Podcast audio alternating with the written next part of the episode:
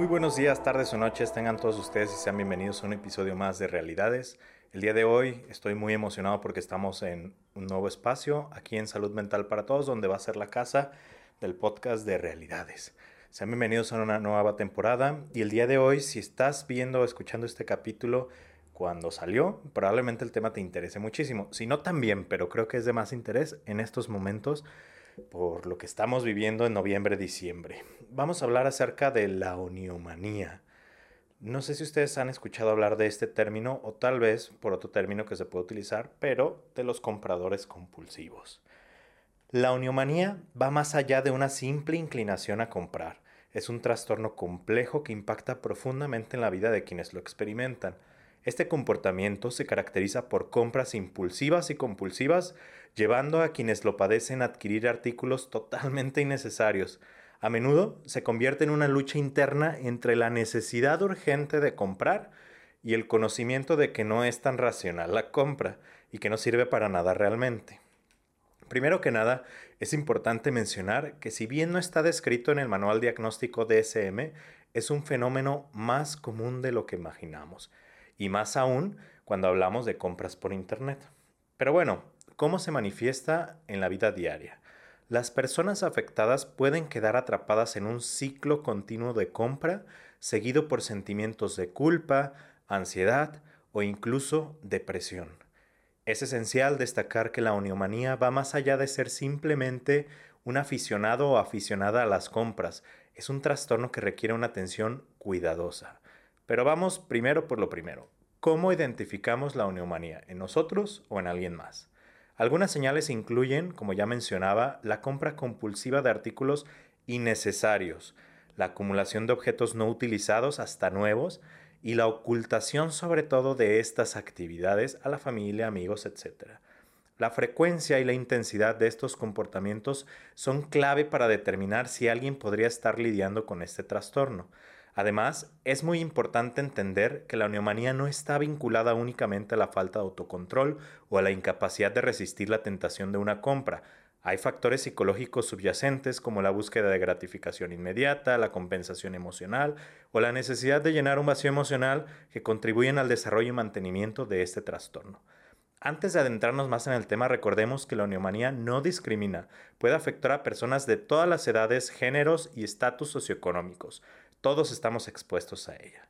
La neumonía es una respuesta extrema pero comprensible a estas fuerzas sociales y psicológicas. En este episodio exploraremos algunas causas, efectos y estrategias al final para abordarla. Hablemos primero de las causas subyacentes y los factores de riesgo asociados. Este trastorno no surge de la nada, está influenciado por elementos psicológicos como el estrés y la baja autoestima. La presión social también desempeña un papel crucial. En una sociedad que constantemente nos bombardea con mensajes que vinculan la felicidad y el éxito con el consumo material, algunas personas pueden desarrollar oniomanía como respuesta a estas presiones. Las épocas de oferta como el Buen Fin o el Black Friday son detonantes de situaciones como esta.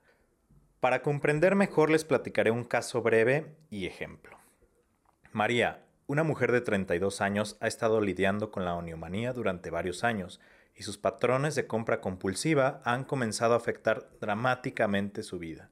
Su hogar estaba rotado de artículos no utilizados y compras impulsivas que van desde ropa hasta gadgets electrónicos. Aunque está plenamente consciente de su situación financiera apretada y de cómo sus compras impulsivas están generando tensiones en sus relaciones personales, no puede resistir el impulso constante de adquirir más y más cosas. María compra artículos innecesarios con mucha frecuencia, experimentando un impulso incontrolable que solo proporciona alivio momentáneo tras cada compra. A pesar de reconocer la falta de espacio en su casa y los problemas que está generando, se siente incapaz de detenerse. La acumulación de deudas se vuelve una sombra constante sobre su cabeza, contribuyendo a un estrés financiero que empeora con cada compra. Su comportamiento no se limita a lo económico también afecta a sus relaciones personales.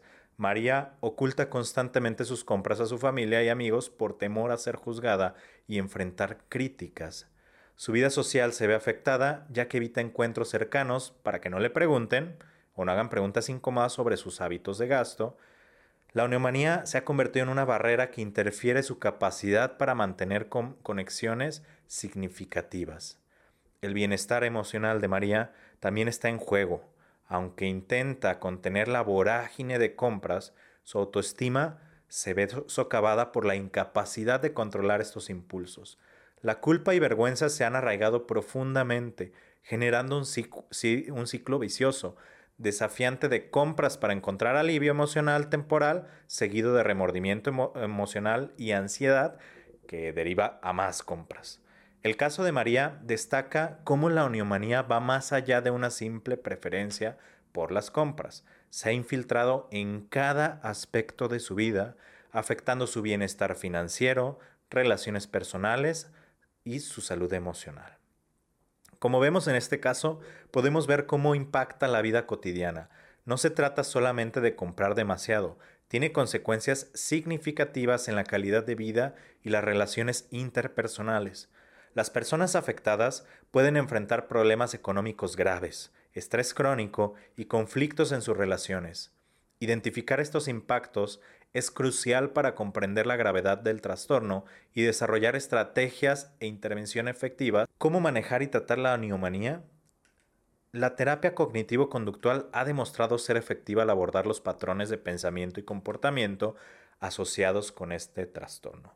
Sin embargo, el manejo diario también es fundamental y algunos ejemplos que puedes hacer o que puedes empezar en el día a día son, número uno, autoconocimiento.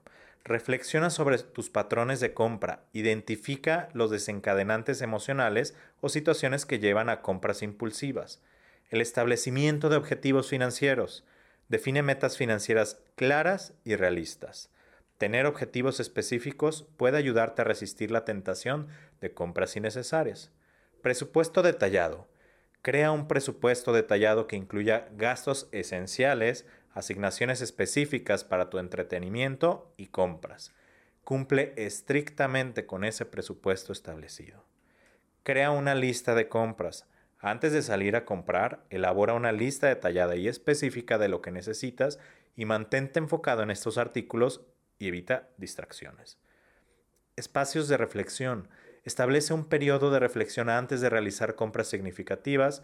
Dale tiempo a tu mente para evaluar si realmente necesitas el artículo o si es una compra impulsiva. Evitemos el decir, pues para eso trabajo, me lo merezco constantemente. Elimina tus tarjetas de crédito. Considera dejar de lado tus tarjetas de crédito y solamente llevar efectivo cuando vayas a comprar algo. Esto limitará tus opciones de compra y te hará consciente de tus gastos. Busca alternativas de gratificación. Explora actividades que te proporcionen satisfacción emocional sin depender de comprar algo. Puede ser cualquier cosa, desde practicar un hobby hasta realizar actividades al aire libre. Este siguiente tip es uno de los más importantes. Busca apoyo profesional. Si ya estás en este nivel y algo te movió este episodio y lo que estuvimos hablando, consulta a un profesional de la salud mental, psicólogo, terapeuta, orientador, psiquiatra, para poder mantener a raya todo el tema de la neumonía y, y poder generar un tratamiento especializado para ti. Puedes también participar en grupos de apoyo. Únete a grupos de apoyo de comunidades en línea donde puedas compartir experiencias con personas que enfrentan desafíos similares. El apoyo social puede ser fundamental para desarrollar habilidades de afrontamiento. Con el terapeuta y con la ayuda de este grupo de apoyos puedes desarrollar técnicas de afrontamiento saludables para gestionar el estrés y las emociones negativas. Esto puede incluir prácticas de meditación, yoga y ejercicio regular. Recuerda que estas estrategias pueden necesitar ajustes según tus necesidades. Todos somos diferentes. Cada quien tenemos preferencias personales.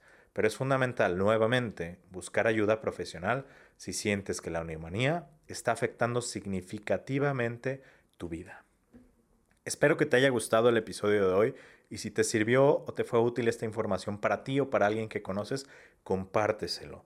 Recuerda etiquetarnos en nuestras redes como Realidades Podcast, a mí a nivel personal como F Pinto Terapeuta y recordándote nuevamente que nuestro patrocinador oficial, Salud Mental para Todos, que es la clínica presencial aquí en Guadalajara, ya está con sus puertas abiertas y puedes hacer cita marcando el número que aparece aquí en la pantalla que es 33 38 46 06 23. También contamos con terapia en línea a todo el mundo, entonces a ese número solo agregale el código de México eh, y te podremos atender adecuadamente. Muchísimas gracias por tu tiempo Espero que te haya gustado el episodio y nos vemos la próxima. Hasta luego.